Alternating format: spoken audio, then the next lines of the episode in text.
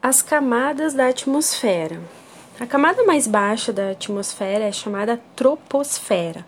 Ela começa no solo e tem em média 15 quilômetros de altitude, concentrando cerca de 75% dos gases da atmosfera. Na troposfera ocorre uma mudança de temperatura que vai diminuindo com o aumento da altitude. É na troposfera que está a maior parte do ar, Nela se formam as nuvens, os ventos, as chuvas, a neve, as tempestades, os raios, os furacões. A troposfera é, portanto, a camada que inclui é, que influi no clima do planeta. É também da troposfera que os seres vivos retiram o oxigênio para a respiração e o gás carbônico para a fotossíntese. Acima da troposfera está a estratosfera, que vai de cerca de 15 quilômetros a mais ou menos 50 quilômetros de altitude. Além do nitrogênio, há uma quantidade mínima de oxigênio. Essa camada concentra cerca de 19% dos gases da atmosfera. Há também maior concentração do gás ozônio.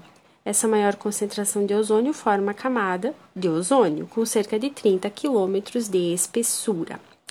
A camada de ozônio absorve parte dos raios ultravioletas emitidos pelo Sol. Essa absorção é muito importante para a vida na Terra, porque esses raios têm muita energia e podem provocar danos aos seres vivos.